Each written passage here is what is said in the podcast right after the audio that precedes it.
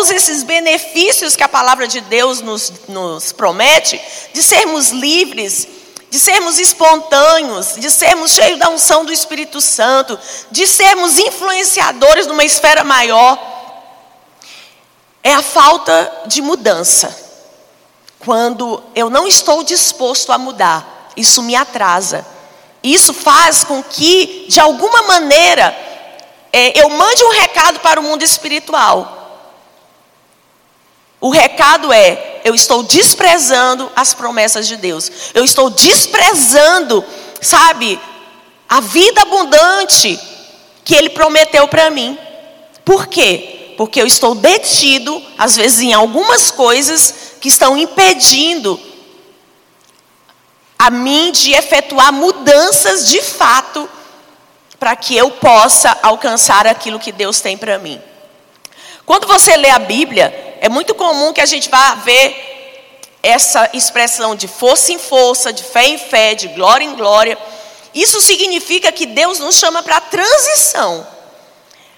A, o reino de Deus, a imagem mental que eu formo, quando a Bíblia fala de fé em fé, de glória em glória, de força em força, é como se nós tivéssemos que passar por portas. Então, à medida que eu amadureço, à medida que meu coração se alinha com o coração de Deus, à medida que as mudanças que eu preciso estabelecer dentro de mim, ou dar acesso para o Espírito Santo estabelecer dentro de mim, eu vou passando por essas portas. E nós precisamos dessa habilidade de fazer essas trans, transições e ir para mais perto do Senhor e das suas promessas. E eu falei que o tema especial hoje era mudanças. Por quê? Porque mudança é algo que é imprescindível para que a gente não incorra nesse erro de achar que está tudo bem, mas de maneira inconsciente ou consciente estejamos o que desprezando as bênçãos do Senhor, desprezando aquilo que Ele de fato tem para a gente. Porque se nós olharmos para nossas próprias vidas, a gente está muito aquém sabe, de viver algumas coisas que a gente sabe que é promessa e que é vontade de Deus para nós. Amém? Eu estou me fazendo entender essa manhã? Tá claro para você? E eu pensei em três aspectos. Na verdade, dois aspectos. O outro está um ponto dentro desse, do primeiro. Que quais são as áreas né, da nossa vida que precisam de mudança, que precisam realmente, sabe, de um alinhamento para que eu possa transicionar e viver tudo aquilo que Deus tem para mim. Então eu, eu pensei na, em falar hoje sobre como nós gastamos o nosso tempo e sobre como nós estamos cuidando do nosso coração. Eu quero que você abra em Provérbios. Provérbios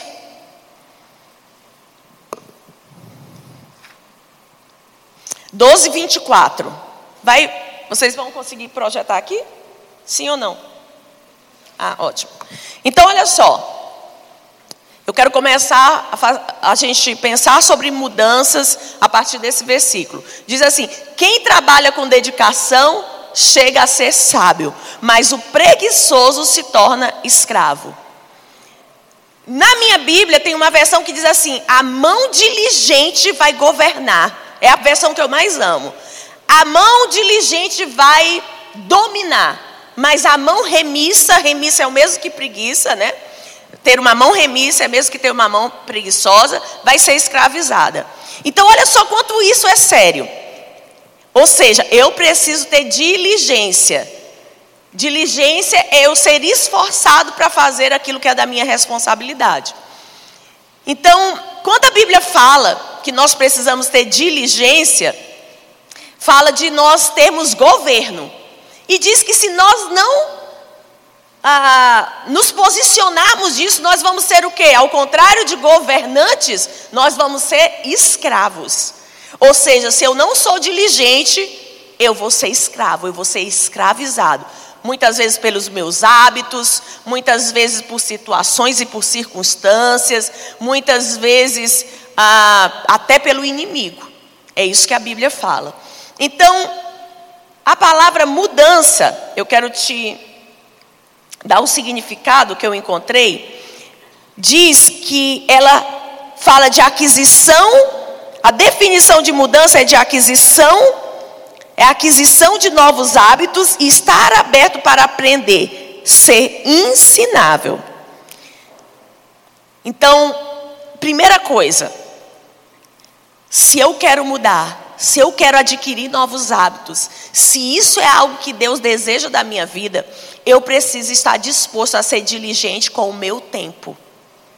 Olha, se você não for alguém que for diligente com o seu tempo, você vai ser um desses que vai desprezar a terra prometida. Eu lembro de uma história que me marcou muito durante os primeiros anos da minha vida cristã.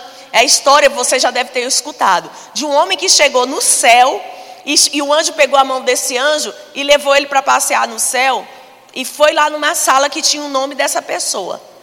E lá nessa pessoa, no nome dela tinha uma, um monte de presente, tinha muitos presentes.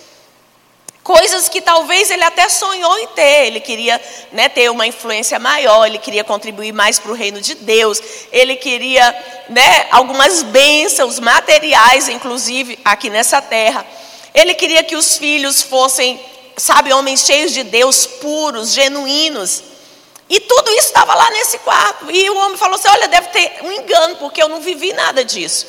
Aí o anjo disse: Olha, você pode não ter vivido, mas era a intenção de Deus dar para você, porque essa sala aqui tem tudo o seu endereço e o seu nome.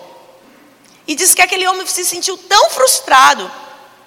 E sabe, gente, quando nós não temos diligência com o nosso tempo, nós não vamos adquirir novos hábitos.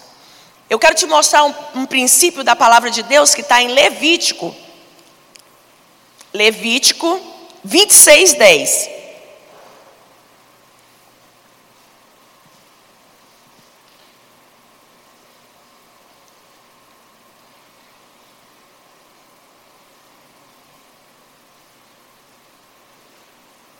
Vocês ainda estarão comendo da colheita armazenada no dia anterior, quando terão de se, quando terão de se livrar dela para dar espaço para a nova colheita. Então, olha o princípio aqui de Deus. Deus diz que para o novo vir, o velho precisa ser retirado. Então, eu quero fazer essa pergunta para você hoje. Quero te fazer pensar: com que você tem gasto o seu tempo? Talvez você seja aquela pessoa que canta essas canções lindas para o Senhor. Sabe, talvez você seja aquela pessoa que e, e, não existe, eu não estou condenando ou criticando isso, isso é muito bom. Eu só quero falar para você que para Deus o que importa, gente, não é o que a gente canta, o que importa, sabe, é o coração. Então muitas vezes a gente canta tantas coisas que nos emocionam, né, que a gente acha lindo, mas o nosso coração não, não, é, não é coerente com aquilo que a gente está cantando. Então, com o que você tem gasto o seu tempo? Talvez você fale assim: eu não quero desprezar a minha terra prometida. Eu não quero ser essa pessoa que vai chegar no céu e descobrir lá no céu que eu tinha tantas coisas para viver da parte de Deus, mas não vivi porque me paralisei, não vivi porque fiquei é, estagnado. Eu não quero ser essa pessoa. Ok. Então, o quanto você tem sido diligente com o seu tempo para que haja mudança na sua vida? A palavra mudança e mudança, repetindo que é, é, repetido que a gente vai, vai entendendo, né? vai memorizando, vai entrando na gente. Mudança significa adquirir novos hábitos. Mudança é eu estar aberto para aprender coisas novas, eu ser ensináveis. E você vai precisar abrir tempo na sua vida para que esses novos hábitos sejam estabelecidos, para que esses novos ensinamentos da parte do Senhor tenham acesso e ganhem um lugar no seu coração. Deixa eu te falar, desde a minha infância, eu tinha velhos hábitos. Eu tinha crenças erradas e ainda tenho algumas crenças erradas que são difíceis para mim às vezes pelejar contra ela. Eu declaro guerra contra elas porque eu estou faminta, estou sedenta por esse lugar da terra prometida. Mas muitas vezes a gente não sabe desconectar, né, da internet. A gente não sabe desconectar da, da série do Netflix. A gente não sabe se de desconectar de amizades que não nos levam para lado nenhum. Eu não sei quanto a você, mas deixa eu te falar. Eu quero estar perto de gente que queima. Olha, deixa eu falar para você uma coisa. Eu sou a pessoa muito engraçada. Eu sou uma pessoa de falar besteira, de, de brincar. Ei, mas eu quero te falar, não se engane acerca das intenções do meu coração, porque eu sou intensa, apaixonada e eu sei o que eu quero e para onde eu estou indo. E muitas vezes a gente fala que a gente quer ir, a gente fala que a gente deseja, mas muitas vezes a gente não está disposto a saber tirar o velho. Às vezes a gente precisa ter essa coragem de tirar o velho, sabe? Tirar o velho hábito, tirar a velha atitude, tirar, sabe, aquilo que não condiz mais. Verificar o time do nosso coração. Senhor, será se eu ainda sou um bebê na fé, estou com 20 anos na igreja? Será se o diabo ainda me engana? O diabo ainda me passa a perna? Será se eu ainda, sabe, cometo coisas que são de bebês? O salmo, eu não sei se é o salmo 109, não estou lembrado agora, mas Davi orou, ele disse, ele disse assim para Deus: Deus me ensina a contar os meus dias. Sabe o que é isso? Ele estava pedindo para Deus a sabedoria de entender de como ele iria gastar o seu tempo. Sabe, o entendimento, como que eu gasto o meu tempo? Eu encho o meu tempo de besteira, eu encho o meu tempo de tagarelice. Sabe, eu amo estar com gente, amo, mas sabe onde que está o meu investimento de maior tempo? Não se engane. Meu investimento de maior, onde eu gasto meu tempo. Pastora, do seu dia, onde você gasta a maioria do seu tempo? Com Deus. Eu estou na cozinha lavando louça, eu coloco uma live. Eu tô antes de dormir, eu, eu coloco ali, fico às vezes com fone ou até com celular, eu fico escutando algo da palavra de Deus. A pastora não assiste Netflix? Assisto. Outro dia eu mesma tive que ir pensando nessa palavra. Que João tinha assinado um canal novo e eu estava tão empolgada porque tinha um monte de filme bacana. Eu gosto de filme antigo. E eu falei, uau, tem um monte de filme desse povo que eu nunca assisti, né? E aí, de repente, eu falei, gente, isso aqui é uma coisa do diabo. E eu pensei, esse celular está endemoniado, eu estou endemoniado, essa Netflix, esse negócio é um tal de Prime. E eu falei, o que, que é isso, Vânia? E quando eu acordava de manhã, por várias vezes vinha aquele pensamento, vai assistir um filminho. E eu tive que, eu passei três dias falando para mim, não vai assistir. Você não vai assistir, Vânia. Tem problema nenhum. Então, isso é religiosidade. Eu digo, ah, capeta. E eu tive que tomar o quê? A mão diligente governa, domina, sabe o que quer, para onde está indo. Não é o caso de eu saber que é pecado, eu não estava vendo nenhum filme, entende que eu não poderia ver. Afinal, aqui só estou falando para líderes. Você também, eu acredito que você não está assistindo filme de terror ou filme de imoral. Com certeza você está escolhendo bons filmes. Mas até bons filmes, eles precisam vir para a nossa dieta na medida certa. Amém? Outra coisa, nós precisamos ser diligentes com o nosso coração.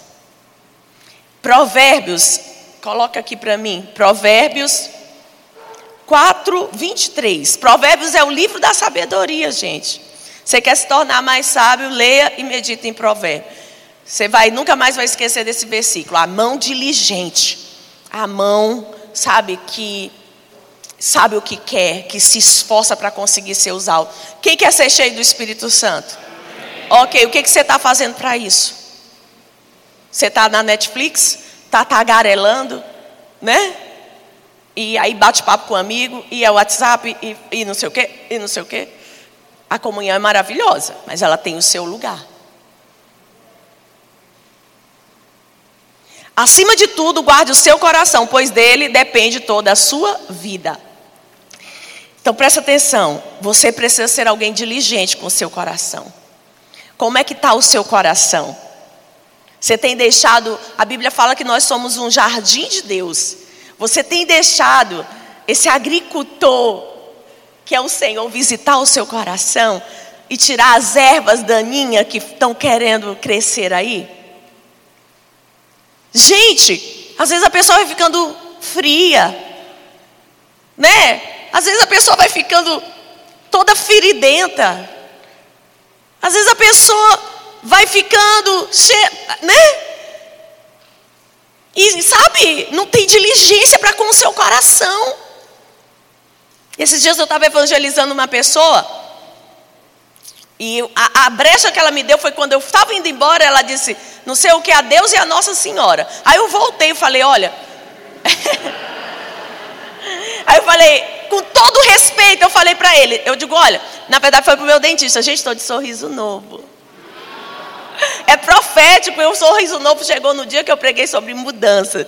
E só Deus sabe como que eu sofri para chegar nesse sorriso novo. Ainda estou no processo, ainda tem algumas coisas para serem feitas. Mas eu estava evangelizando meu dentista e ele falou isso, Deus Nossa Senhora, e eu voltei, eu falei, deixa eu te falar uma coisa.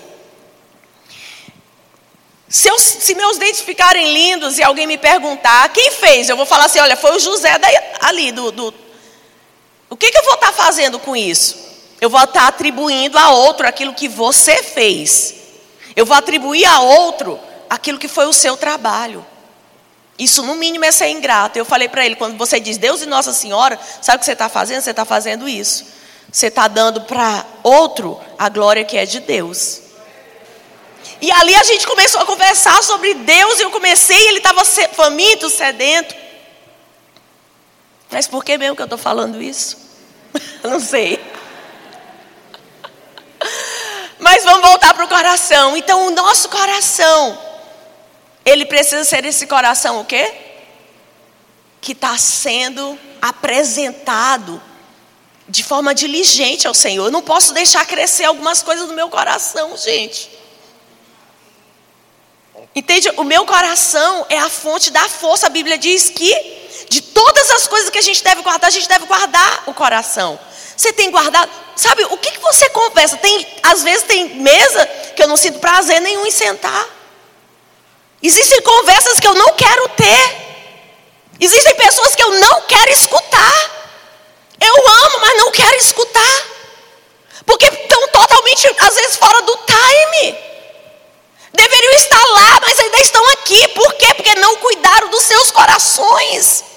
Deixaram as feridas, deixou a mágoa, deixou o descontentamento, sabe? Perdeu a pureza do coração.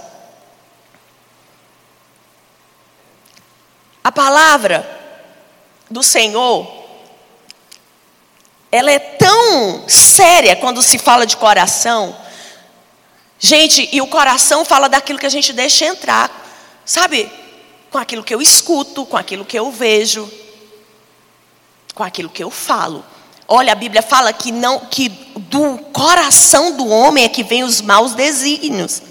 É daqui, por isso que tem que estar o que limpo, por isso que tem que ter diligência, por isso que a gente precisa olhar com diligência para ele, por isso que a gente deve pedir para o agricultor vir limpar esse coração e tirar as ervas que estão crescendo aqui. Salmos 24, 4.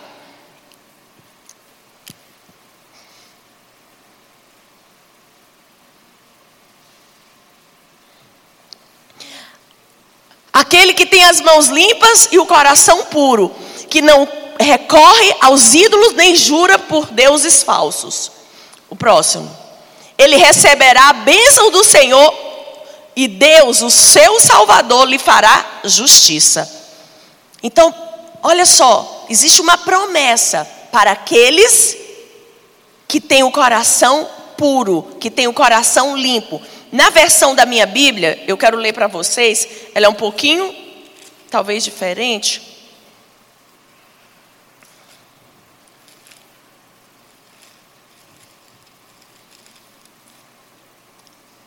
Diz assim, o 3, na verdade, é o verso antes, que diz assim: Quem subirá ao monte do Senhor? Quem há de permanecer no seu santo lugar? O que é limpo de mão e puro de coração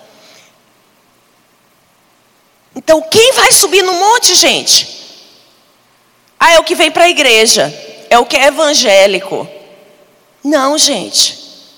É o que é limpo de mão e puro de coração.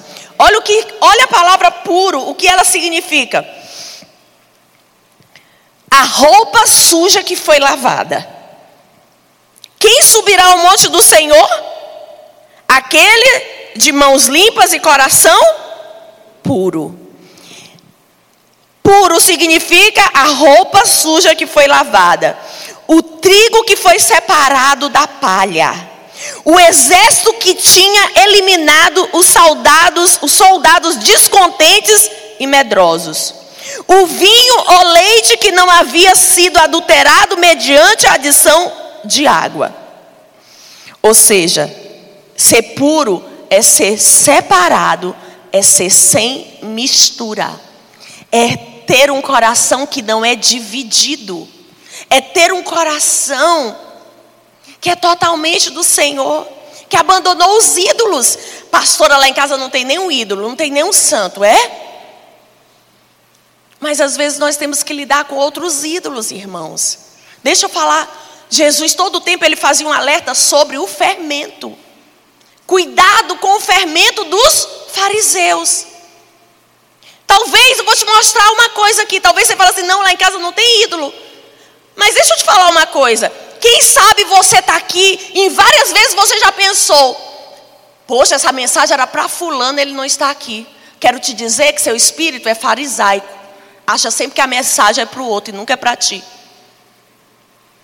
Ai, mas no meu coração não tem ídolo. Ok, pode não ter um ídolo. Mas tem um ídolo chamado você mesmo, a sua autossuficiência, a sua falta de quebrantamento, a sua falta de querer achar que sempre o outro precisa mudar. Deixa eu falar uma coisa para você, todo líder, você precisa entender isso, e eu quero te dizer que eu demorei muito tempo. Foi uma das coisas mais difíceis para mim aprender. Não queira mudar ninguém, mas concentre toda a sua força em vencer a si mesmo.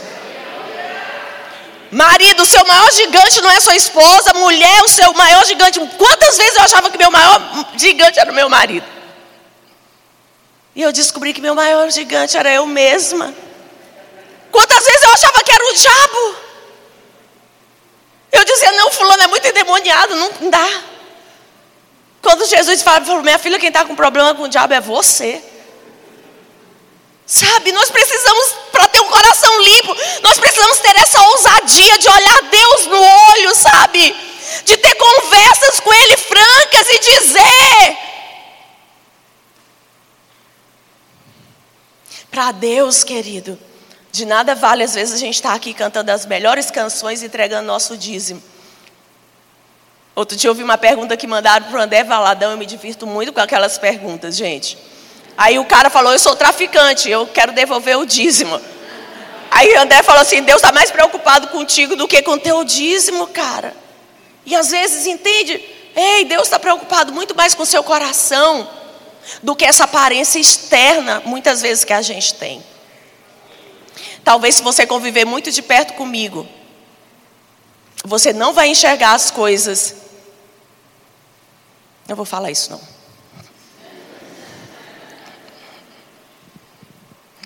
Vamos lá.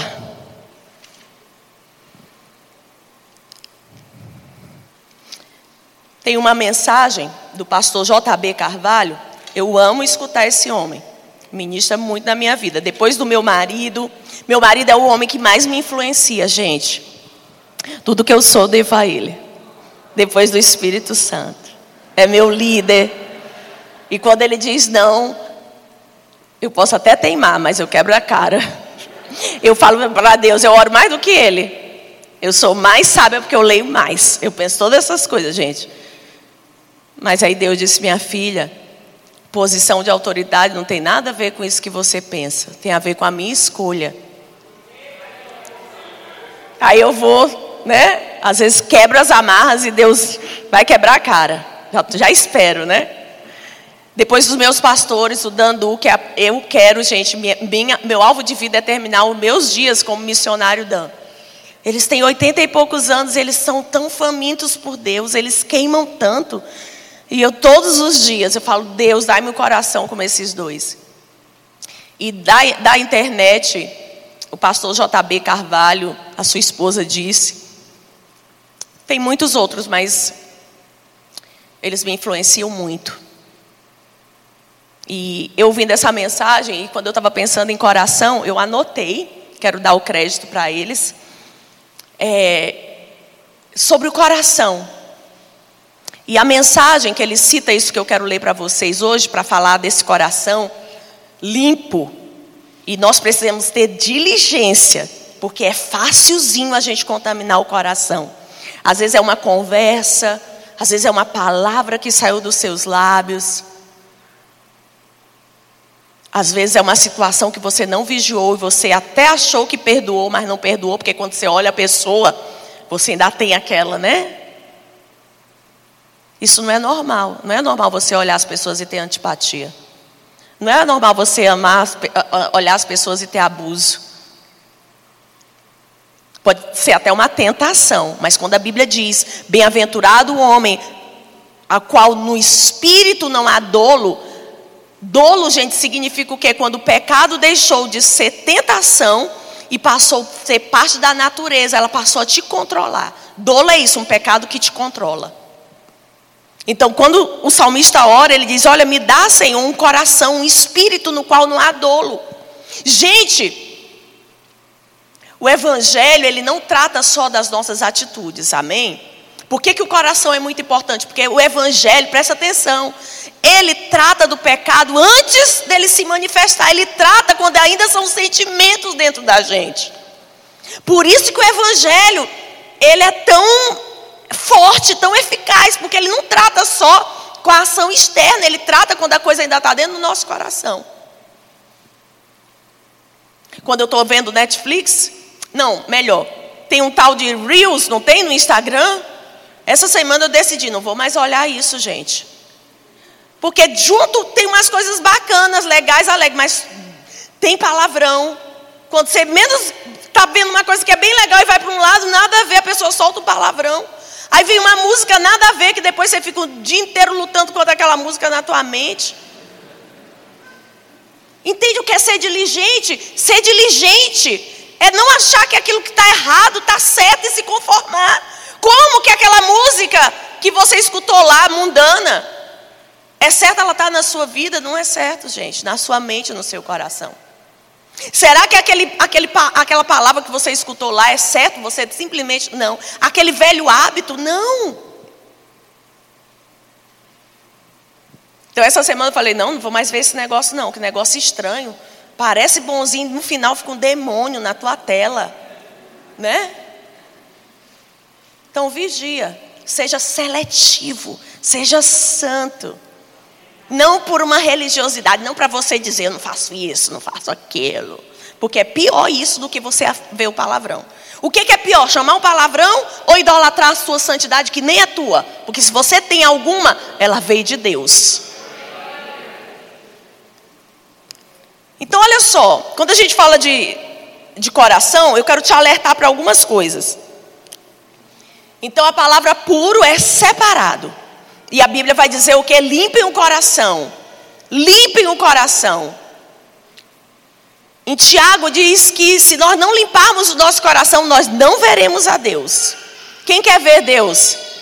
E quando eu falo ver Deus, não é que você vai ver Deus, né? No sentido de ele se materializar, mas eu falo no sentido de ter acesso cada vez mais amplo à sua presença. Quem gostaria? Aleluia. Quem gostaria de ser aquela pessoa, sabe, que onde pisa e come, abre a boca ou canta uma canção, a atmosfera muda. Carrega algo de fato que muda e que influencia a vida de, outros. Para isso a gente precisa limpar o coração. Os homens casados, como é que estão os seus olhos? Vendo os filmes, ou vendo o Rio, o Reels, é que fala? Reels. Gente, outro dia passou aquele Superman. Quem já assistiu esse Reels? Aí as meninas. Que aparece o, o ator de Superman. Aí ele aparece lá fazendo caras e bocas, jogando todo o charme. E eu falei, misericórdia, nunca mais vou assistir esse negócio.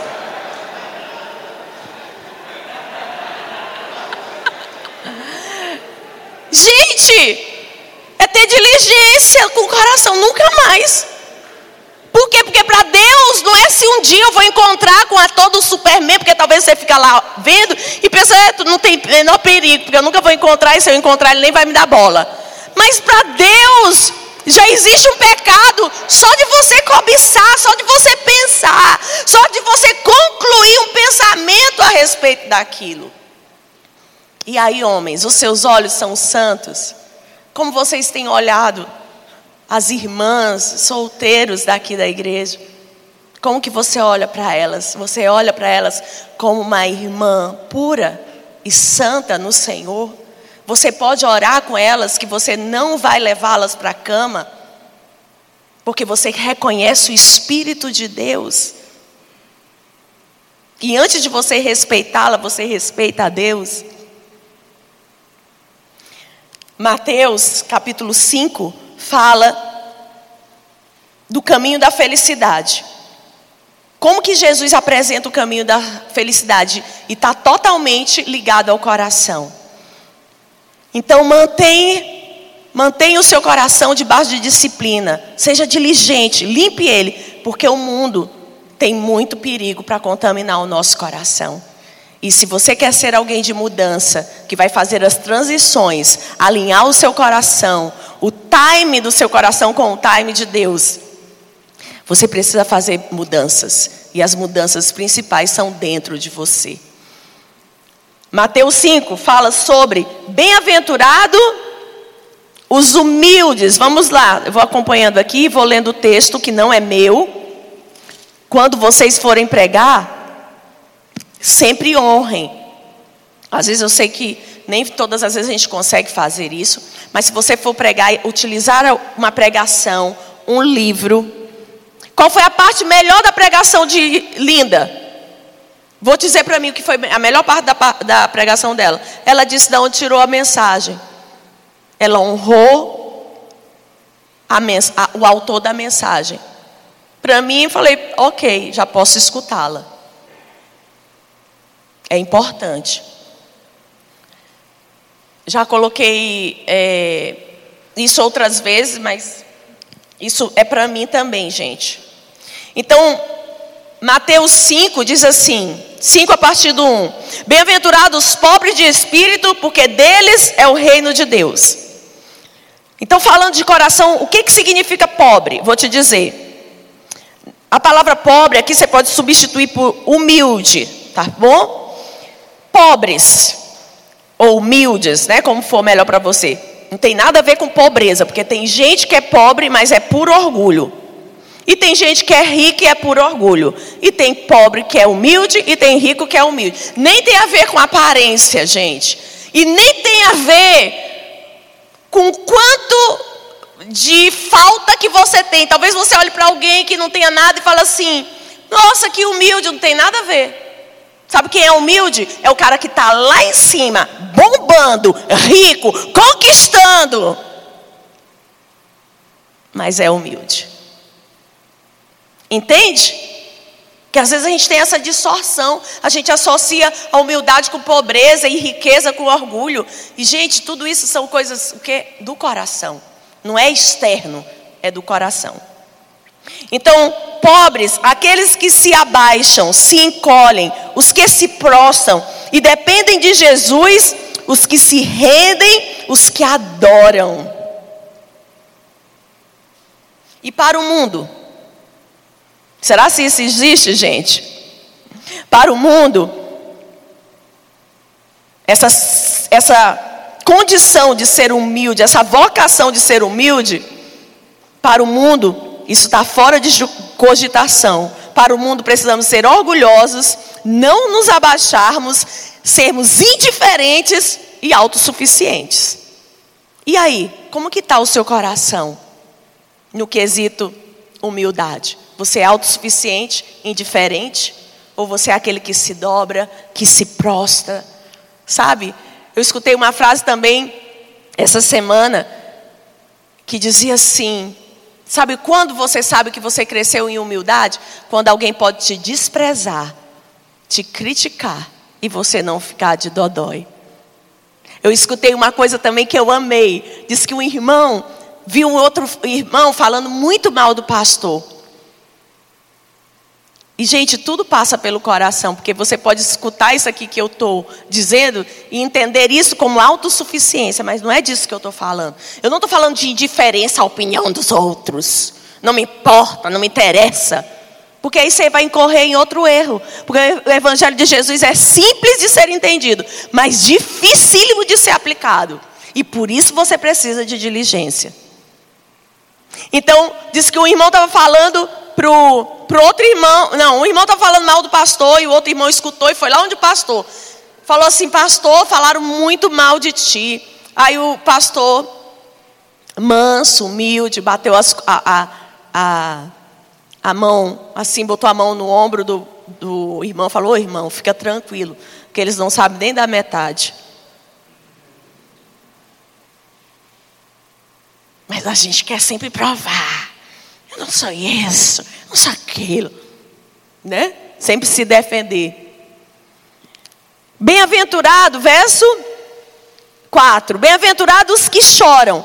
Chorar conseguir expressar a sua dor, abrir o coração, um espírito sensível. Fala também de paixão, fala daqueles que choram pelos seus erros, choram pelos seus pecados até mesmo. E a palavra diz que também o Espírito Santo de Deus, ele geme dentro de nós. E aí? Você tem choro ainda? Eu gosto, João tem uma coisa muito parecida comigo. Que eu falo para ele, João, foi bom o culto? Para ele o culto é bom, ou o devocional dele é bom quando ele chora. Quanto tempo faz que você não chora? Quanto tempo faz que você não abre o seu coração? Sabe, para ter essa conversa sincera. Sabe, de dizer, eu não te amo como eu deveria, não te conheço como eu deveria.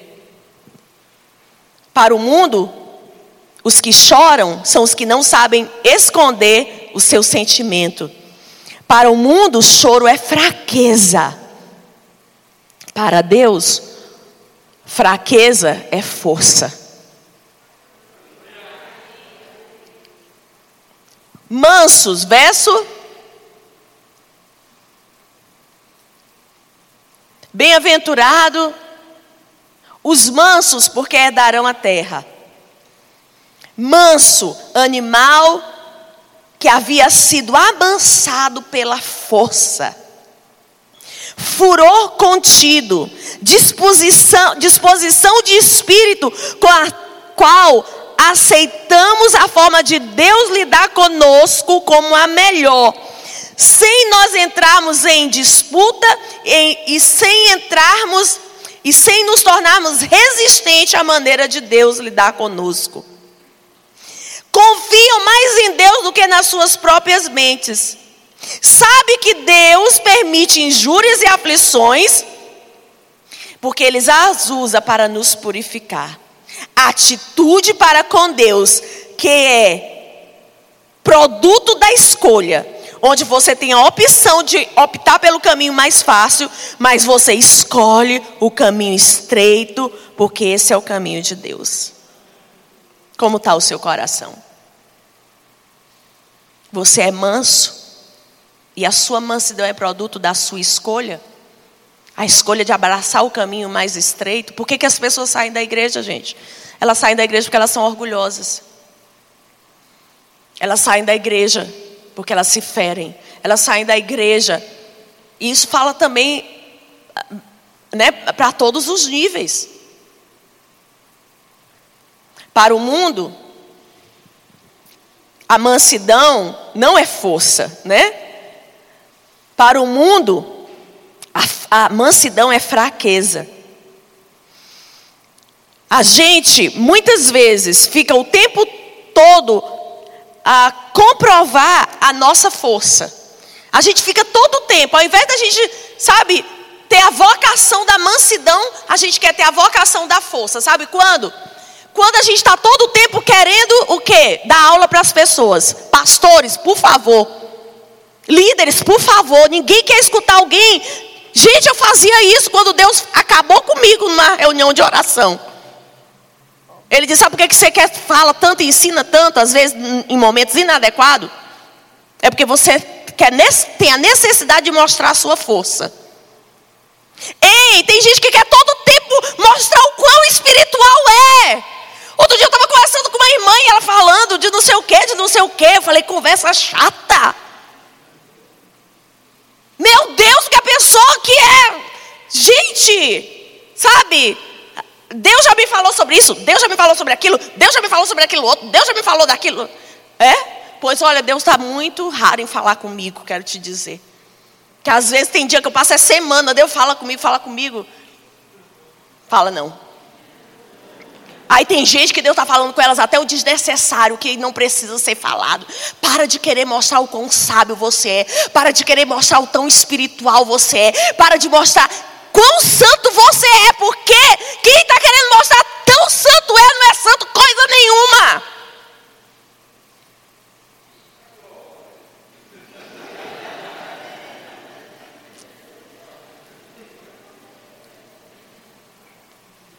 Claro, você deve ser santo. Claro, eu devo ser santo. Mas querer todo o tempo mostrar. Entende? Mostrar o quanto você é sábio, o quanto você sabe, o quanto você é espiritual, o quanto você é assim, o quanto você sai disso. Você tem que vencer disso. Trazer novos hábitos, novas mudanças. A ser aberto para aprender. Para de querer saber tudo. Você vai ser alguém muito chato. Que eu já fui muito chata. Estou tentando ainda. Às vezes eu me pego fazendo isso eu digo, oh, meu Deus. Não queira mostrar a sua força. Jesus não venceu pela força dele. A Bíblia diz que ele podia clamar ao Pai e pedir o quê? Uma multidão de anjos para livrá-lo. Mas ao invés disso, ele escolheu a cruz. A fraqueza de Deus é loucura para os homens. Mas para Deus foi a, pela fraqueza dele que ele venceu e conquistou. Humildade, um conceito de humildade é eu ter força, mas não usá-la. É eu saber, mas não querer. Sabe, tem a hora certa e apropriada. Tem gente que não ri. Gente, muita. Olha, deixa eu falar, às vezes eu só quero pessoas para me rir. Eu só quero pessoas, sabe, para me dizer, gente, eu entrei numa loja, a conta deu 10 reais, eu pedi para se dividir em cinco vezes. E, Lu, e João Marco na minha, do meu lado, mãe, tu é doida? Mãe, a conta deu 20 reais. E daí, João? Quanto, isso aqui é quanto? 300 reais. Divide quanto? De 10, 12 vezes? Gente, eu amo parcelar de 10, 12 vezes. Não dá certo. Mas, gente. Essa sou eu, entendeu? Sou eu. Quando eu estava lá no meu dentista, evangelizando ele para Jesus queria ter acesso. E um dia a gente estava falando, aí ele disse assim: um dia ele estava descontraído. Ele falou assim: Meu Deus, se eu ficar vivo, ele falou para mim: Eu nunca vou me separar da minha esposa. Mas vou te dizer uma coisa: se eu ficasse viúvo, se eu me separasse um dia, eu não casava de novo. Eu falei: É por quê? Aí ele disse, porque é muito bom a gente chegar em casa, não ter, sabe, aquela... ele falou desse ambiente, de chegar em casa, às vezes ter a esposa reclamando, o filho gritando. Ele estava ali meio naquele dia, talvez querendo, né, desopilar, né? E aí eu soltei a minha pérola. Aí eu falei, olha, se eu fosse, eu, eu não vou separar do meu marido nunca. Já avisei para ele, vai ter que me aguentar até o fim. Nunca me vou separar, até porque eu amo demais ele. Você me faz feliz, amor. Muito feliz. Gente, esse homem é incrível. É o melhor pai que meus filhos poderiam ter. Ele é um provedor, ele eu não posso dizer que ele é muito romântico, não é não. Mas ele me ama, ele me ama do jeito dele, né? Os brutos também amam.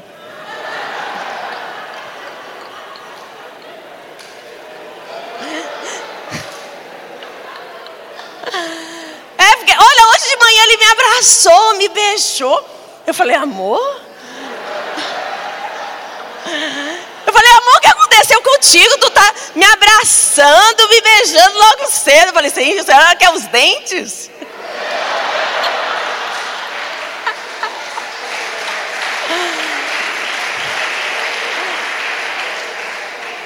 E aí eu conversando com o meu dentista, eu falei assim, eu também não separava não do meu marido, até porque eu amo muito ele, mas eu vou falar uma coisa.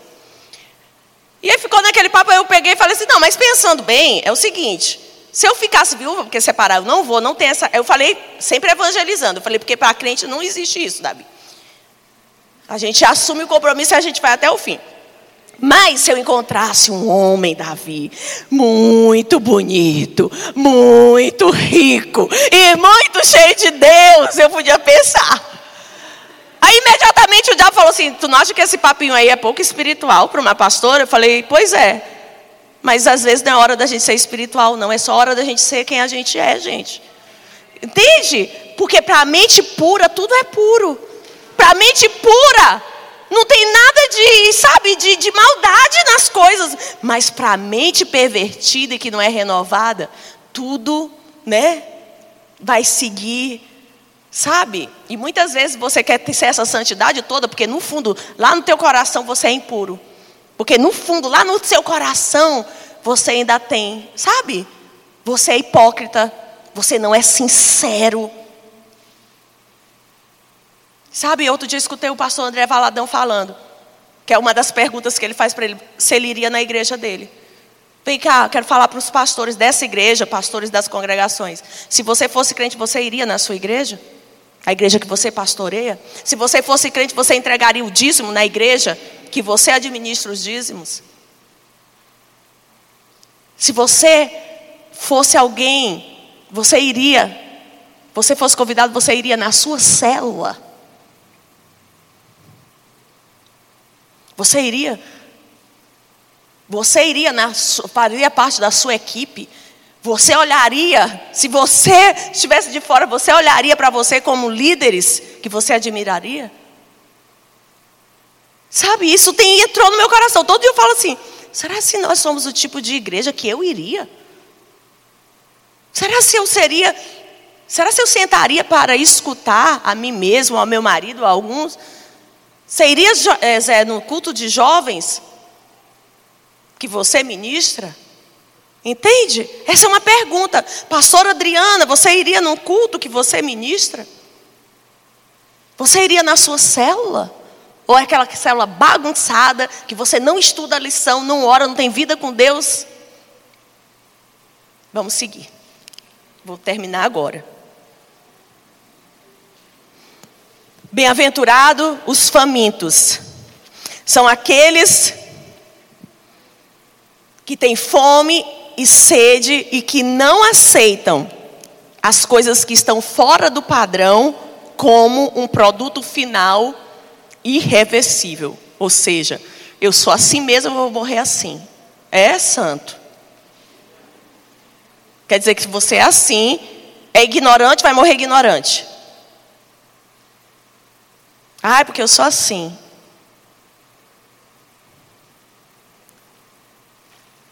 É porque eu sou mesmo assim, muito sincero.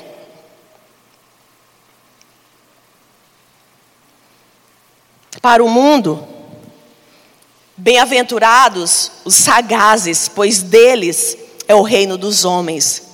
Não anelem pelo reino dos céus, a vida é aqui e agora. E quem não souber se comportar como uma serpente, morre cedo. Bem-aventurados que não desperdiçam lágrimas, só os fracos choram, esses acabam fragilizados. Bem-aventurados que sabem suplantar os outros na corrida da vida será um autêntico vencedor. Bem-aventurado os que se de, os que de, desdenham da justiça. Bem-aventurado os implacáveis, aqueles que vivem, pois aqueles que vivem de misericórdia alimentam o inimigo que os comerá depois. Bem-aventurados os cínicos que sabem esconder os seus defeitos. Façam tudo para ficarem por cima. Agora eu te pergunto, como está seu coração? Sabe quais são os fermentos que estão aí e que precisam ser tirados? Hoje a gente tem o quê? O fermento político. Eu fui na médica sexta-feira. A médica falou tanta coisa para mim, assustadora. Aí no final ela disse para mim assim: e o povo ainda inventa motociata. É assim que fala, motociata. Aquele negócio que Bolsonaro reúne os motoqueiros motocicleta. Aí eu falei, tá explicado. Agora eu entendi toda a narrativa dela. Não era uma narrativa que estava preocupada comigo como sua paciente, era uma narrativa a, a, né, que vinha do ponto de vista político dela. E a última coisa, e nós vamos encerrar aqui. Sermos diligentes com o nosso coração, diligente com o nosso tempo. E a última coisa, porque eu não alcanço mudança. A última coisa, gente, é uma pérola. Porque eu não alcanço a mudança? Porque, sabe, eu estou estagnado, paralisado. Sabe por quê? Porque você não quer mudar. Simples assim. Muda quem quer mudar. Muda quem tem luz de Deus. Por isso, seu TSD é tão importante. Porque se você não está deixando a luz de Deus entrar no seu coração, quero te dizer que o seu coração está em trevas e você nem sabe. Porque a luz de Deus que ilumina o nosso coração e que nos desafia para a mudança. Jeremias, e nós vamos encerrar aqui. Jeremias, capítulo 48. Esse é um dos versículos meus favoritos da Bíblia. O Danduque usou esse versículo em uma das suas pregações. E eu nunca esqueci desse versículo. E todas as vezes que eu penso em mudanças, eu penso nesse cabra bem aqui que a Bíblia fala a respeito dele. Moabe. Os moabitas, se eu não me engano, não tenho certeza, eles são os descendentes do incesto de Ló com as suas filhas. Eu estou certo ou estou errada? Alguém me ajude. Certo? Então, eles, Moab fala exatamente dessa descendência, desse povo. Olha o que diz Jeremias 48, 11. Diz: Moab esteve despreocupado desde a sua mocidade, como o vinho descansando sobre a borra não foi mudado de vasilha em vasilha, nem foi para o cativeiro, por isso conservou o seu sabor e o seu aroma não se alterou. Vou ler de novo. Moabe esteve despreocupado. Despreocupado é antônimo de diligência é exatamente eu viver sem consciência, sem foco, sem intencionalidade. É eu viver segundo aquela música daquele, é, não sei como, é, quem é que canta, mas é Deixa a vida me levar, vida leva eu. Todo o seu sucesso, essa é uma frase também do JB Carvalho, todo o seu sucesso está ligado com os pequenos hábitos que você cultiva no dia a dia. Talvez você pense que o seu sucesso está numa coisa muito grande. Não. Seu sucesso está em pequenas atitudes e hábitos que são praticados no dia a dia, como ler a Bíblia, orar, adorar, ter relacionamento com Deus todos os dias. Então Moabe esteve despreocupado, ou seja, Moabe não era intencional para cooperar com Deus para que mudanças fossem estabelecidas no seu coração. Moab não era intencional em gastar tempo com Deus para que a luz de Deus entrasse nele e ele pudesse ver o que, que Deus estava, sabe, ah, querendo mudar, para que ele pudesse transicionar, para que ele pudesse passar pelas portas de Deus. E diz: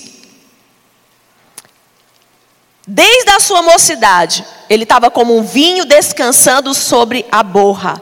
Não foi mudado de vasilha em vasilha. Gente, fala de movimento. Então, um dos processos para que o vinho fosse purificado, ele era derramado de vasilha em vasilha. E aquela borra ia sendo tirada para que o vinho ficasse um bom vinho. Então fala o que? De movimento, fala de hoje Deus tratou isso comigo. Sabe? Se você me ver pregando semana que vem, eu vou estar diferente, te garanto. Porque eu me movimentei durante a semana. Me movimentei como? Eu li um bom livro, eu li a Bíblia, eu orei, eu adorei. E eu deixei que esses depósitos espirituais de Deus crescessem em mim. Amém? Então, terceiro motivo pelo qual eu não mudo, porque eu não quero mudar. Só que eu quero te dizer uma coisa: Deus requer da gente mudança. A Bíblia diz que porque ele não quis mudar, ele ficou o quê? Por anos sendo o mesmo, carregando o mesmo nível de unção, o mesmo nível de conhecimento, porque não aplicou o seu coração para mudar.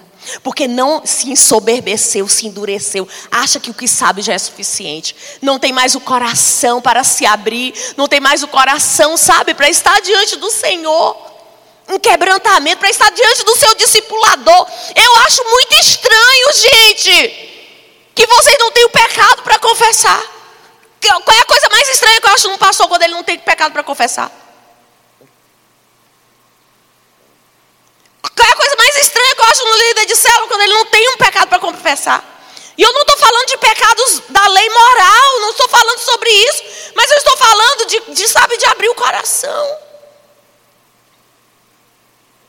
E de dizer, não, não estou onde deveria estar. Minha fome por Deus ainda me distraio. Sabe, sou assim, sou orgulhoso. Ou qualquer outra coisa. Vamos ficar de pé. Nós precisamos de mudança. Mudanças intencionais. E eu quero abrir o altar para você essa manhã.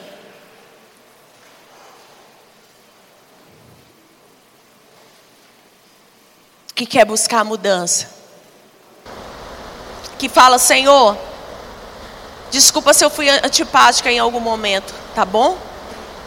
Desculpa se eu quis, talvez, ainda na minha natureza adâmica caída, quis mostrar que talvez sei um pouco mais do que vocês, porque na verdade eu não sei.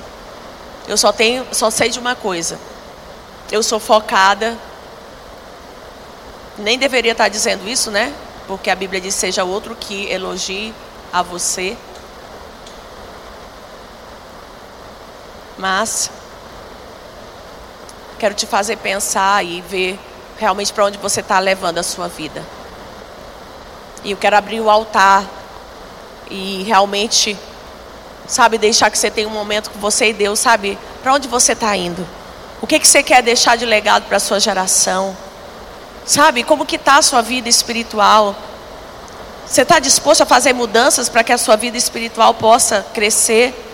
Você está disposto a fazer as mudanças necessárias para que você possa, sabe, ir para onde Deus quer te levar? Ou você acha que você vai ser levado para onde Deus quer do jeitinho que você está? Você acha que você vai chegar para Jesus?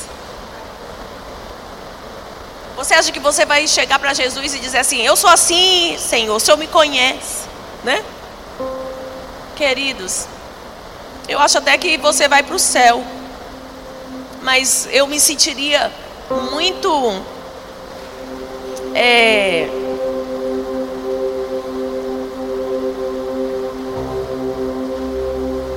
me sentiria muito desolada. Sabe se eu descobrisse que Deus tinha outras coisas e eu não eu não fui atrás delas. Sabe? Quando é que você vai aí querer sempre ficar mostrando a sua força? Mostrando que você sabe que você é o tal.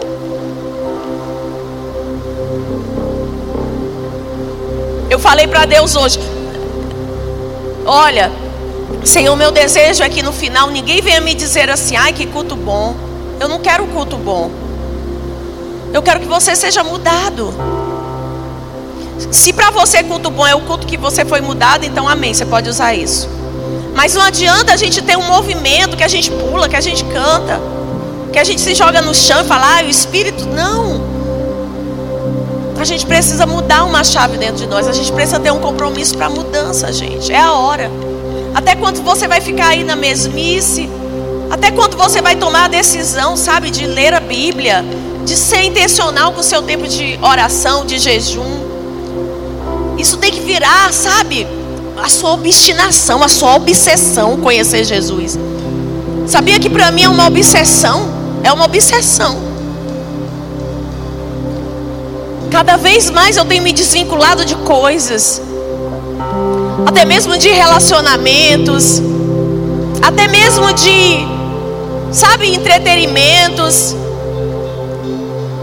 Porque eu falei, Deus, dizem que a idade mais produtiva de um homem é entre 50 e 60 anos. Eu falei, Deus, se eu estou na minha idade mais produtiva, então eu preciso ser diligente. diligente com o meu tempo, diligente com o meu coração, e eu preciso querer mudar. Sabe, até quando você vai ficar aí conformado? Ou até quando, sabe, o jeito que tá tá bom? Até quando você vai decidir, sabe, no seu coração, ah, eu, eu vou querer ser o melhor pastor, o melhor pai, o melhor marido, o melhor líder de célula, o melhor líder de equipe. E quanto eu estou comprometido para gerar essa mudança? O quanto eu estou comprometido para, sabe, para Deus é, poder incendiar o meu coração? Até quando? Até quando?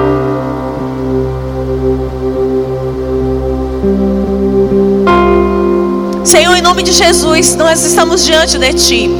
É a liderança da Tua casa, Senhor. Pai, no nome de Jesus, confirma com a tua presença se essa palavra veio do teu coração. Se eu não me equivoquei, se o Senhor queria falar isso com o teu povo hoje, porque o teu desejo é que nós possamos ir além. Pai, eu não estou interessado, sabe, de talvez como que a igreja vai responder, mas eu quero entender como o Senhor vai responder. Então, no nome de Jesus, Pai, nós não queremos, nós queremos ser um povo poderoso nessa terra. Nós queremos ser um povo que influencia. Nós queremos ser um povo que vai além. Até quando você vai pregar do mesmo jeito?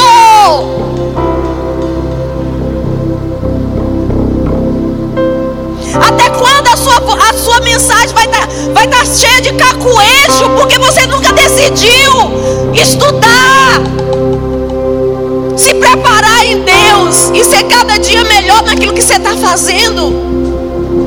Até quando nós vamos ser rasos? Até quando nós vamos responsabilizar o outro pela nossa falta de crescimento? Até quando nós vamos responsabilizar o outro pela nossa falta de fogo no coração? Até quando você vai ser apenas essa fagulhinha quando é que você vai deixar de ser fagulhinha para ser um tição tirado do fogo? Até quando você vai suportar essas cadeias aí no seu coração de avareza, de orgulho, de ferida?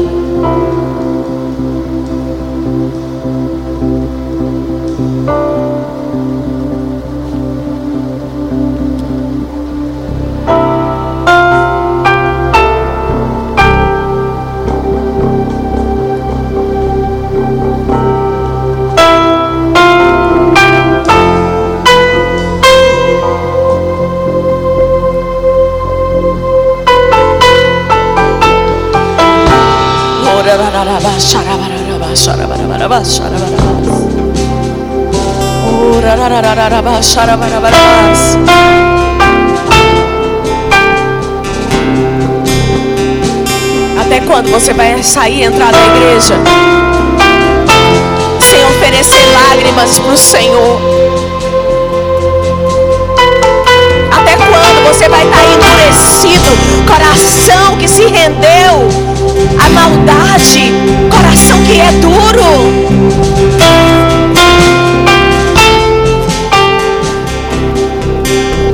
quando você vai suportar e tolerar um, relacionamento superficial com o Senhor.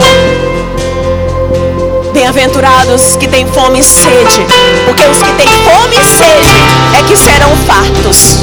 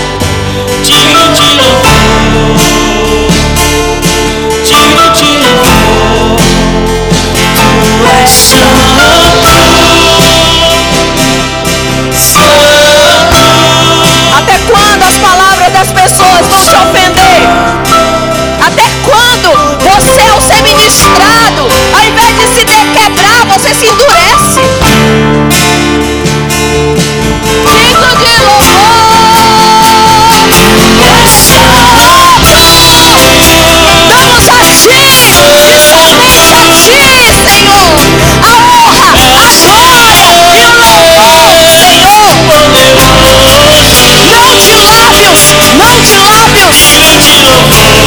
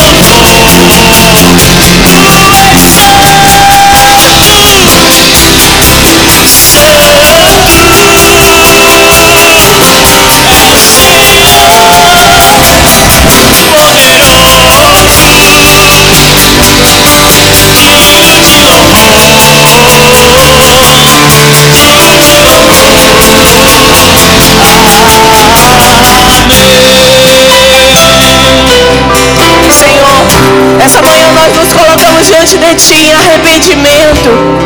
Pai, no nome de Jesus. Senhor, limpa os nossos olhos, limpa os nossos corações. Pai, não deixa que haja em nós apenas uma língua e uma boca que bendiz o Senhor, mas que o nosso coração esteja compromissado contigo a ponto de a cada dia nós entregarmos o coração para o agricultor das nossas vidas, para que ele sonde sobre qual espírito eu tenho andado, sobre qual influência eu tenho andado. Pai, no nome de Jesus, nessa manhã nós queremos pedir, permita-nos te amar mais. Permita-nos te conhecer mais. Permita-nos, Senhor, sermos mais santos porque isso traz glória para o teu nome. Permita-nos, Senhor, uma maior fome e sede. Nessa manhã eu oro pela nossa liderança, eu oro por mim, pelo meu marido. Eu oro por todos os líderes, pastores, supervisores, líderes de célula. Tirar a apatia do nosso meio.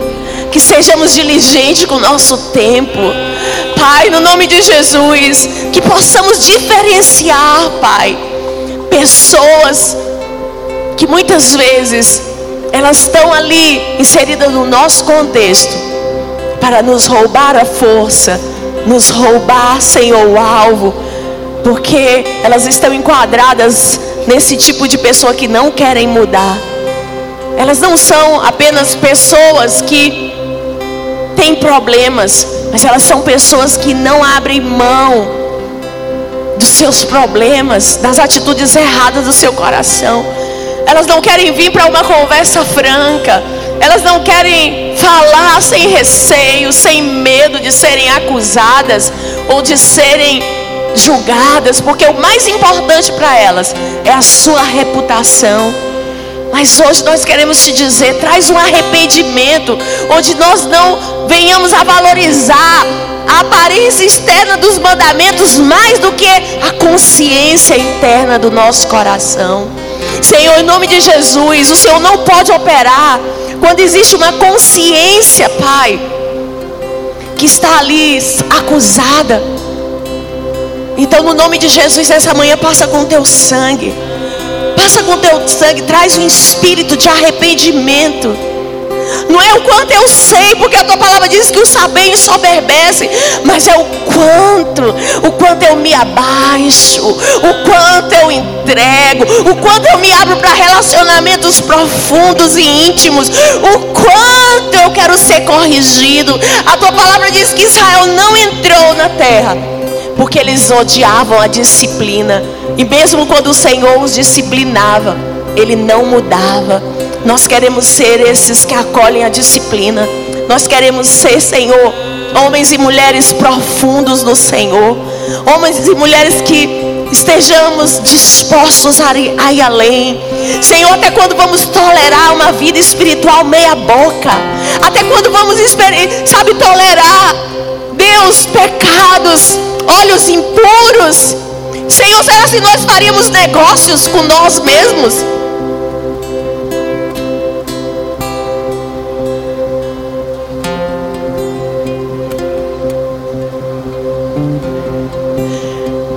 Será se nós queríamos, gostaríamos de ser nossos pais e nossas mães? Será se se você fosse sua mãe, você gostaria de ter um filho como você?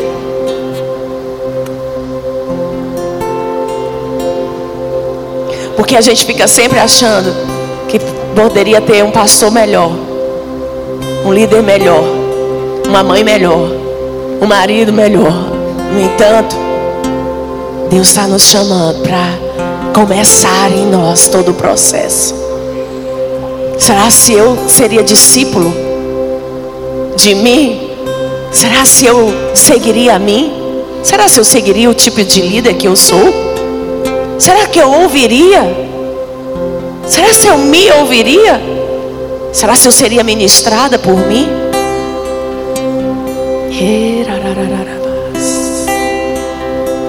Tem um tempo aí de arrependimento. Tem um tempo aí de colocar o seu coração diante do agricultor. Tem um tempo aí de reconhecer que você não tem usado o seu tempo com sabedoria. Que você não tem tido a determinação para buscar nas águas mais profundas.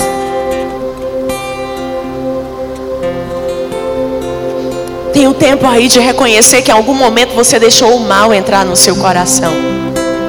E por isso o seu relacionamento com seu supervisor, com seu discipulador se estagnou.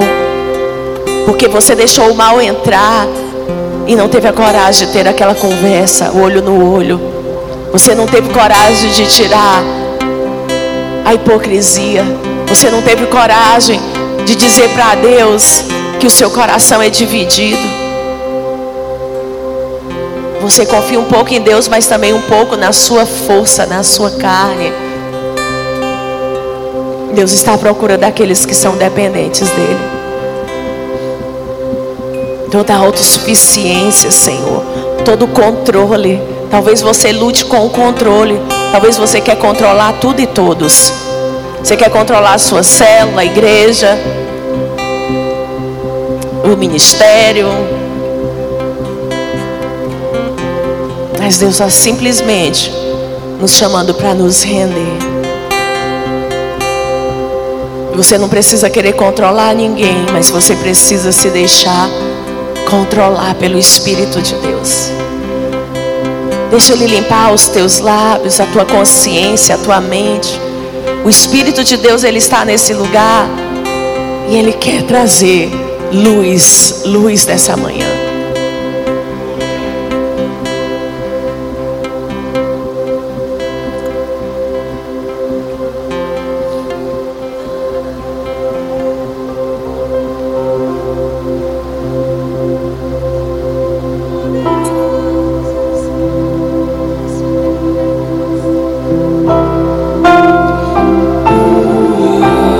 Ele para escutar o seu coração.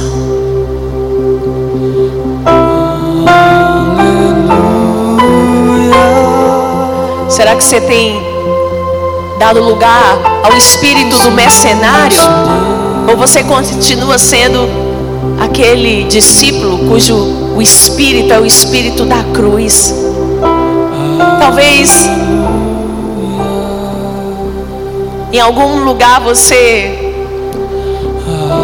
acha que não recebeu a recompensa de vida devida.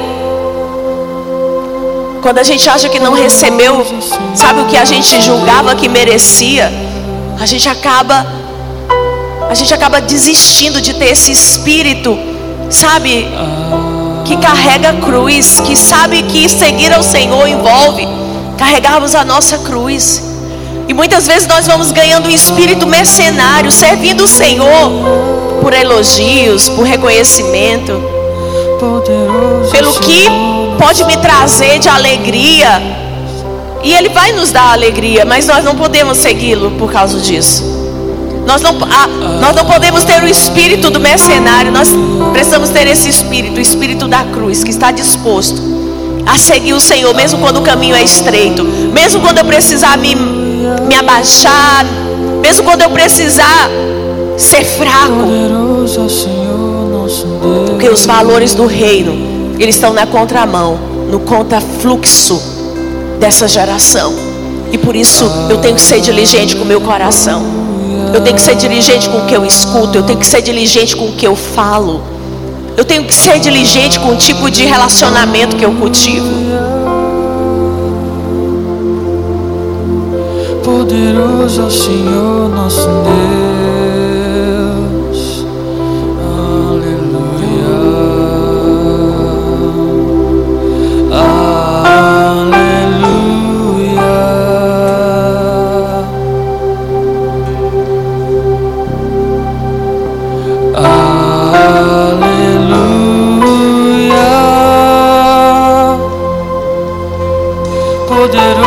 Senhor nosso Deus.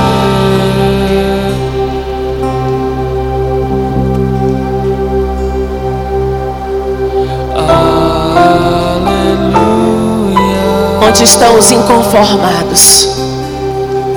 Onde estão aqueles que estão gratos por tudo que o Senhor tem feito, mas tem uma uma paixão, uma obsessão pelos lugares mais altos, mais profundos em Deus. Onde estão aqueles que estão dispostos a Aleluia. onde estão aqueles que estão dispostos a quebrar as correntes e sair, sair. Poderoso Senhor Onde estão aqueles que estão clamando e dizendo eu não vou mais tolerar essa atitude da minha vida. Eu não vou tolerar esse pecado da minha vida, eu não vou tolerar essa atitude da minha vida, eu não quero ser dualista, eu não quero ter uma mente ou coração divididos, e para isso eu estou disposto. Eu estou disposto a ter disciplinas espirituais, a cultivá-las. Eu estou disposto a abrir o meu coração para um cristão mais velho. Eu estou disposto a voltar atrás. Eu estou disposto a saber onde eu caí e voltar lá e me consertar.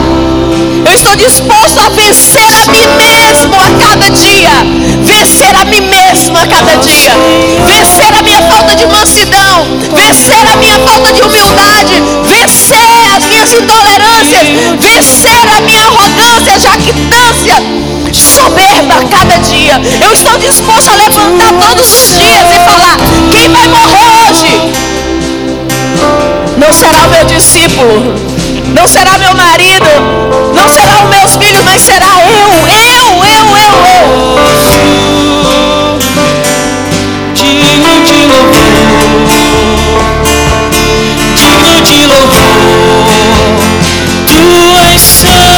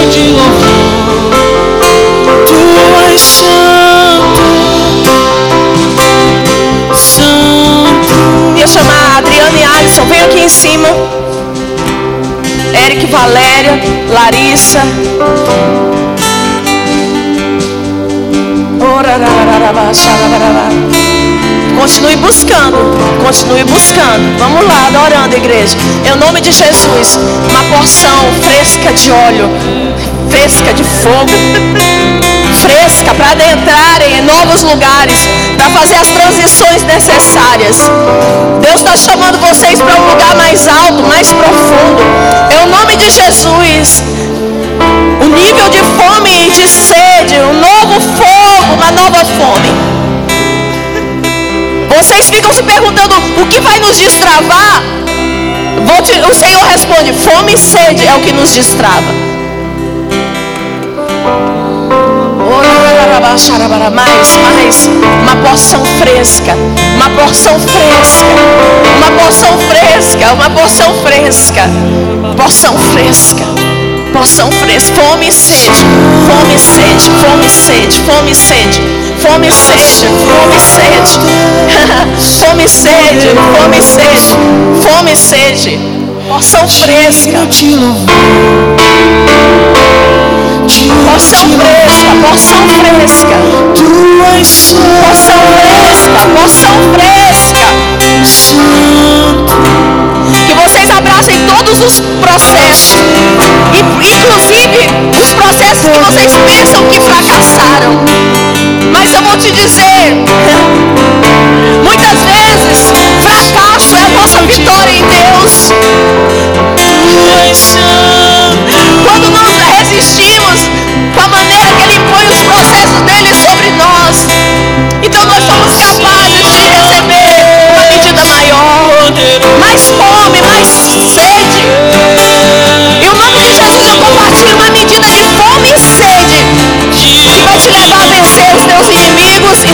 Resiste. Linda.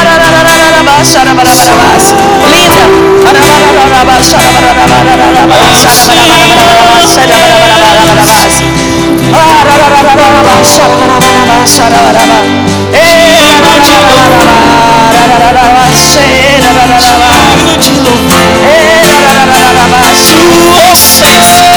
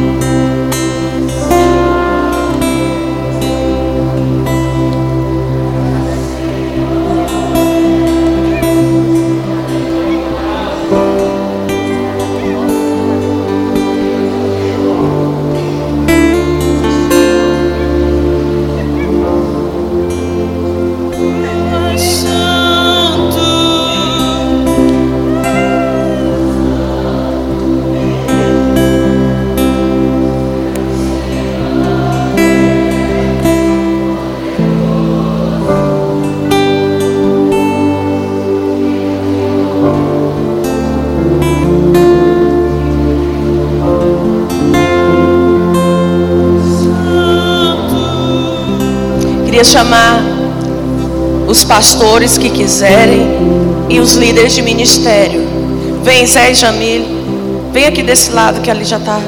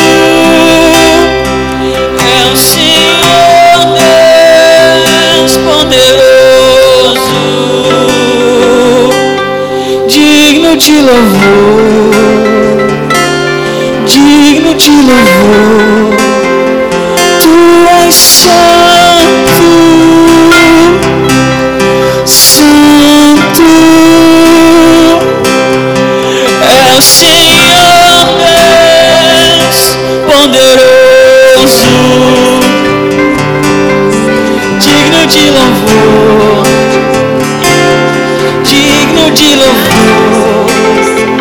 Tu és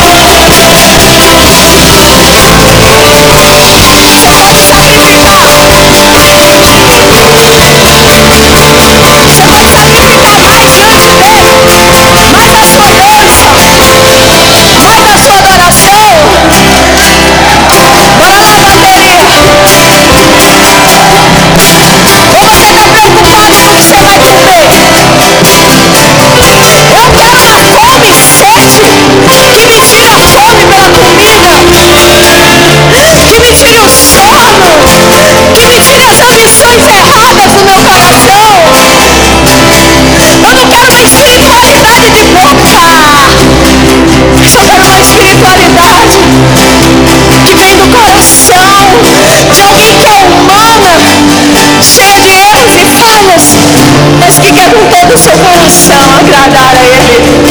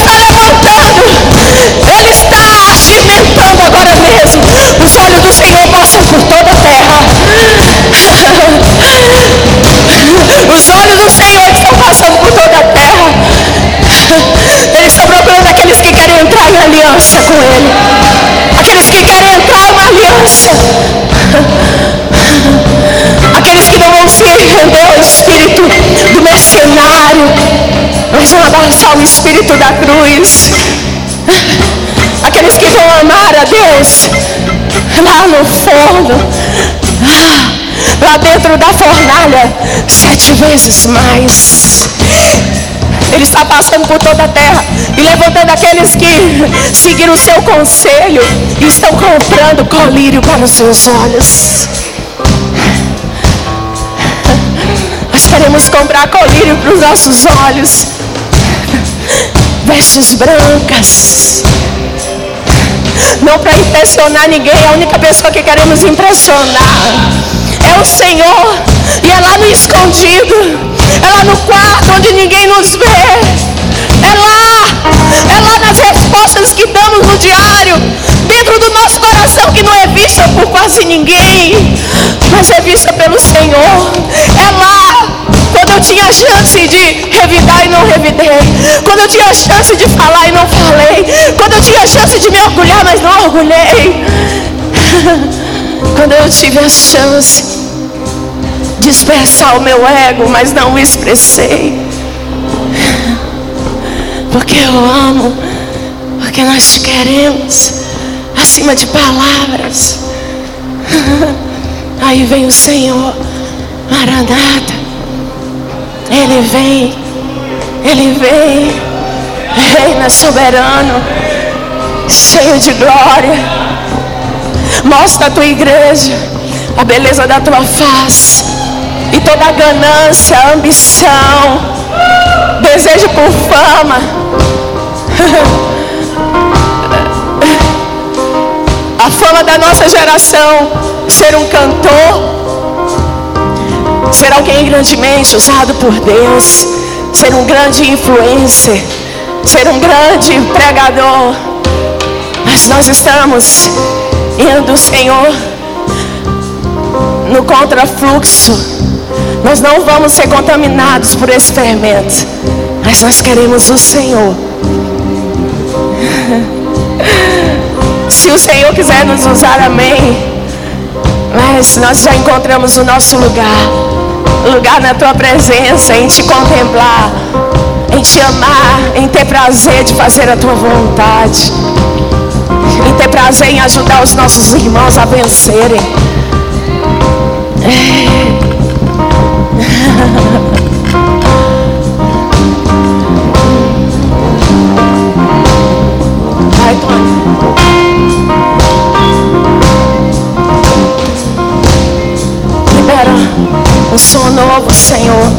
Anjos, em nome de Jesus, entrem nesse lugar.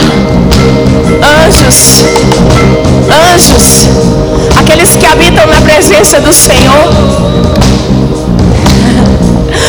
Como Atenas, peguem do fogo do altar, coloquem nossos lábios, coloquem nossos corações.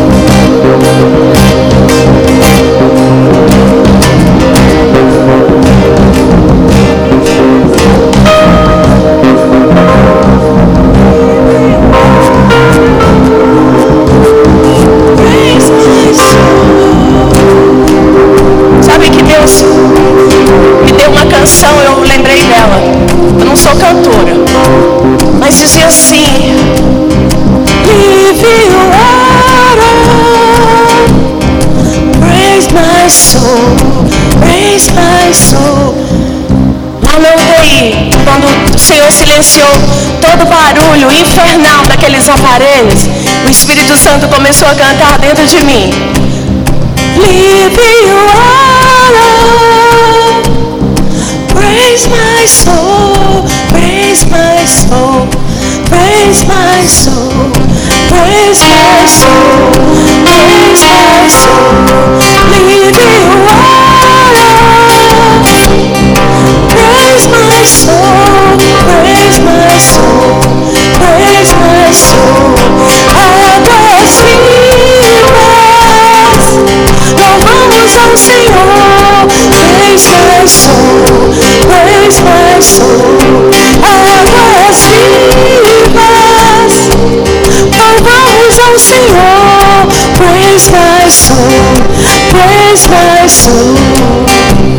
Será que você pode encontrar refúgio para sua alma nele?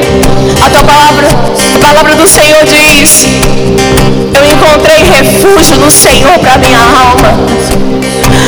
Eu já não desejo coisas grandes, pois a minha alma sossegou no Senhor, igual uma criança que se amamenta no seio da sua mãe. Fala de que nós vencemos a nós mesmos. Fala que nós vencemos a guerra contra nós mesmos. Praise my soul, praise my soul. Nos lugares mais escuros da nossa estrada, nós vamos ter sempre uma canção de adoração a Ele. My soul, praise my soul, praise my soul, praise my soul, praise my soul, praise my soul.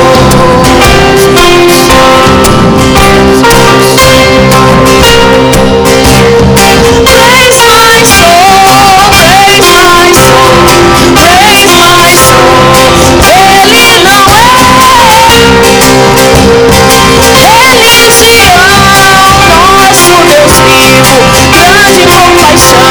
Ele não é, Ele Sião, nosso Deus vivo, grande compaixão. Ele não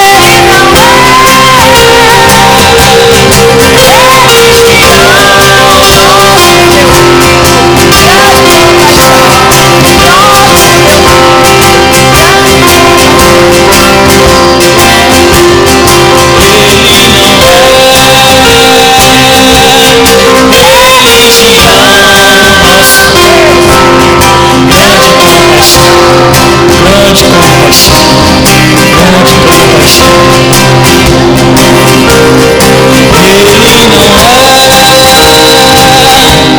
Ele não é religião, nosso Deus. Grande compaixão, grande compaixão, grande compaixão, grande compaixão. Grande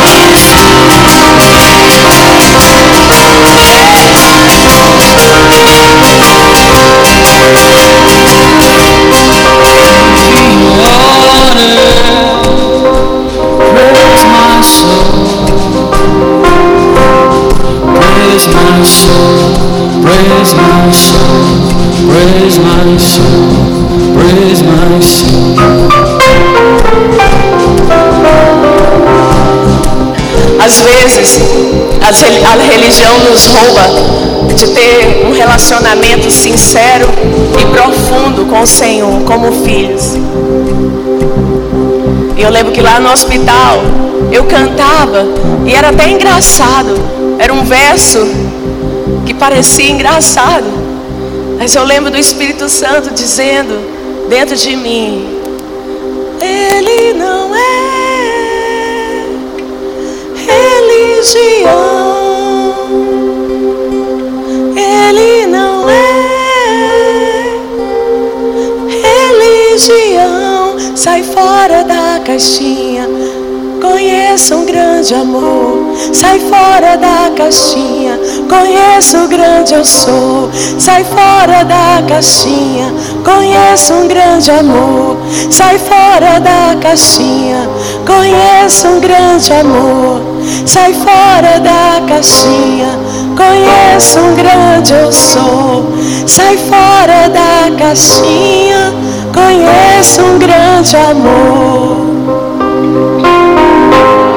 Conheça um grande amor. Sai fora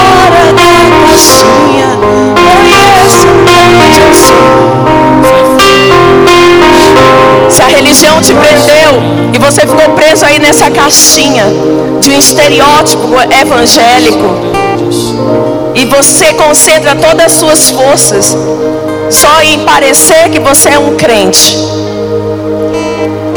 Deus está nos chamando para sermos de verdade, para conhecermos o grande eu sou, para conhecermos um grande amor. Sabe por que, que muitas vezes você e eu fracassamos? Sabe por que, que muitas vezes eu e você falhamos em obedecer? Perdemos o fogo no meio do caminho, nos rendemos ao pecado, estagnamos, paramos de crescer, que a gente ficou preso nessa caixinha da aparência, de uma falsa espiritualidade, de uma religião. Então, a próxima vez que alguém quiser colocar, sabe, um modelo evangélico, diga não e deseja apenas queimar todos os dias e ser santo e separado, não para provar aos outros, não para se tornar alguém chato que fica olhando os pecados e dando conta da vida dos outros. Mulher, se seu marido não ama mais Jesus, ok, problema dele. Que importa é se eu vou continuar amando a Jesus. Líder de célula, todo mundo se foi, te abandonou, te deixou. E aí? Nós vamos continuar queimando. E uma hora a gente vai encontrar aqueles que estão indo na mesma direção. E eles vão se unir a nós no mesmo propósito. Porque Deus reservou para ele milhares que não dobraram os joelhos diante de Baal, que não se renderam diante do espírito da época. Qual o espírito da nossa época? Qual o espírito da nossa geração? Apostasia, frieza espiritual, medo que impede as pessoas de virem para a igreja. Esses dias a gente recebeu uma visita lá em casa e os irmãos não vão à igreja por mais de ano, porque eles têm medo da Covid. E eu falei para eles, eu tenho um conselho para dar para vocês. Falei carinhosamente, irmãos, falei, rasga a Bíblia de vocês.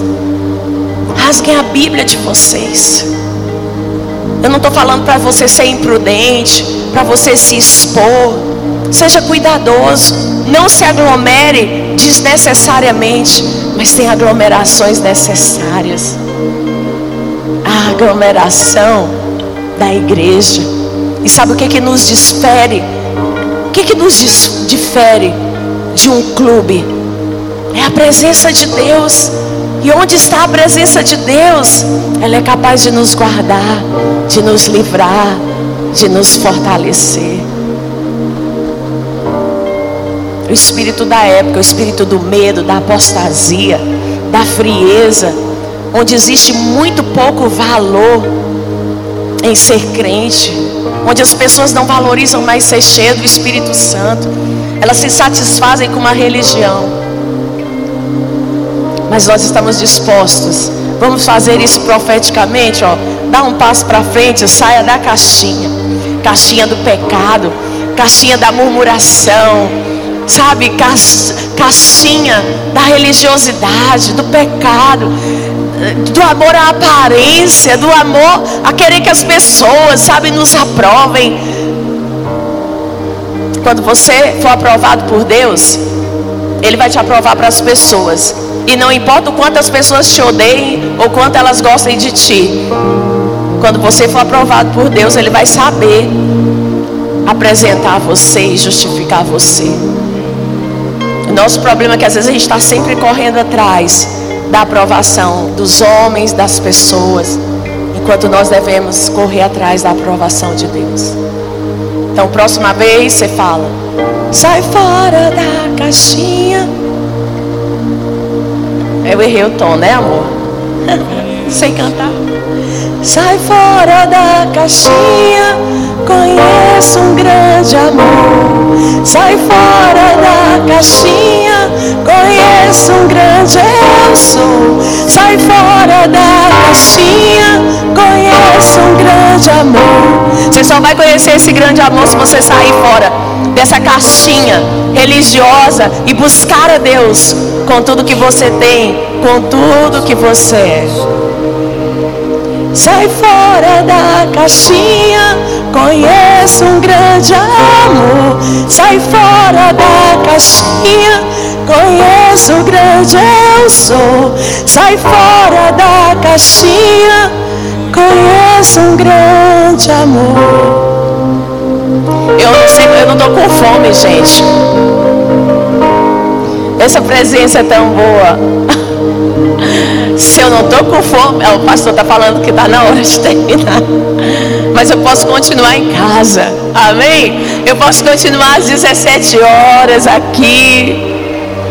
Então faz um favor. Vem para a igreja alegre. Vem para a igreja faminto, sedento. Não vem por obrigação, não. Às vezes a gente tem que vir por obrigação. Sabia que às vezes eu não tenho vontade de vir para o culto? Isso acontece comigo às vezes. Mas eu venho. Por que, que eu venho? Que eu falo para mim mesma, eu vou dar meu sacrifício ao Senhor. Então eu venho com uma atitude sacrificial e não com uma atitude de obrigação, que é diferente. Quem está entendendo? Porque quando você vem pela obrigação, você vai perder. Mas quando você vem mesmo cansado, com o entendimento que você está sacrificando a Deus, tudo muda, porque Ele vai te tocar. Então, quando eu não quero vir, quando eu estou cansada, quando eu estou apática, quando o diabo está, sabe, me marcando colado, eu espero que ele marque colado em você. Ele marca você colado, né? Sim, eu e você somos um perigo para ele. Ele tem muito medo. Eu vou pregar de noite? Aí tá mandando eu parar.